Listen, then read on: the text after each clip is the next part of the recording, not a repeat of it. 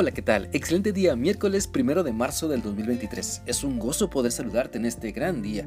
Y te invito para que continuemos meditando en lo que la palabra de Dios nos dice en la carta de Judas. Hoy vamos a continuar leyendo el versículo 12 para analizar la segunda parte de sus enseñanzas. Este versículo dice así, esos individuos no son sino manchas en las fiestas de amor fraternal que ustedes celebran, en las que comen con ustedes sin vergüenza alguna son pastores que solo se alimentan a sí mismos, son nubes sin aguas llevadas por el viento, son árboles que no dan fruto a su tiempo, dos veces muertos y arrancados de raíz. Recordemos que el contexto de este pasaje nos habla sobre los falsos cristianos que se introducen en las iglesias para buscar sus propios beneficios y destruir lo que Dios ha logrado en la vida de los seguidores de Cristo. Por eso necesitamos estar bien alertas en no ser la mancha en nuestra familia, ni en la iglesia, ni en la sociedad. Debemos evitar pensar solo en nosotros mismos sin que nos importe lo que les pase a los demás o a las demás personas que tienen necesidad. Así que una tercera actitud que debemos evitar, de acuerdo a este pasaje de Judas, es vivir creyendo todo lo que escuchamos evitar ser arrastrados de un lugar a otro porque no tenemos convicciones firmes y si no conocemos la palabra de Dios, todo nos parecerá bueno.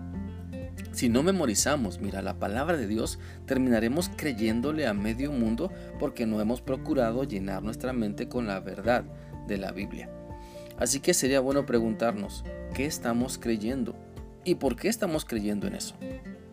Es porque hemos ido a la Biblia y estamos convencidos de que es lo que Dios pide de nosotros o simplemente hacemos lo que hacemos porque todo el mundo lo hace.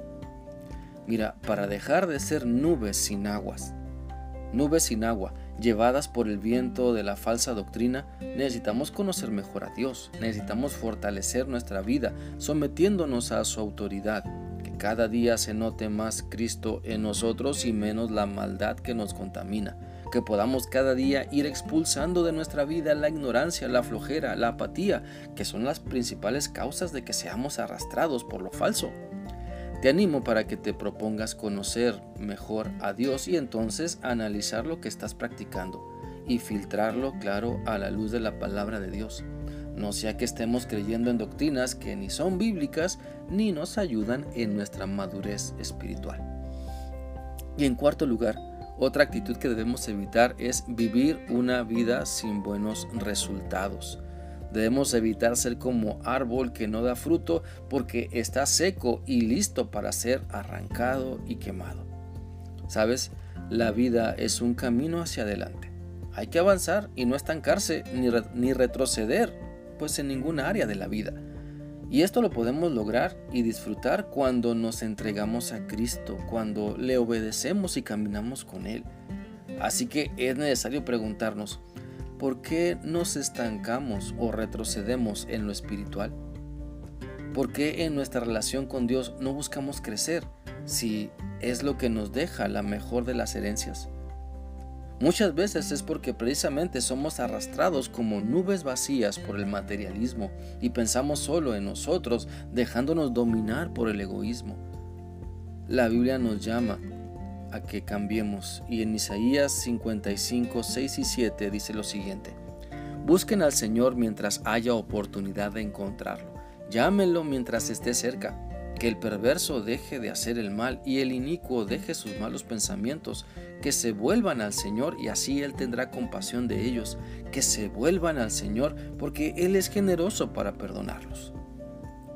Mira, Dios puede transformar lo que eres en algo mejor.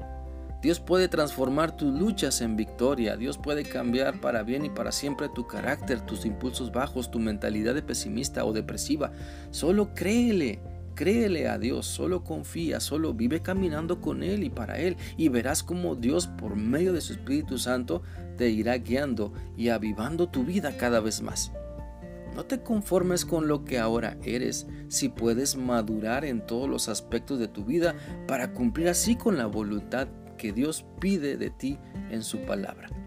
Espero que esta reflexión sea útil para ti y que puedas darte cuenta de todo lo que puedes tener cuando crees la verdad que Dios pone delante de ti. Que sigas teniendo un bendecido día. Dios te guarde. Hasta mañana.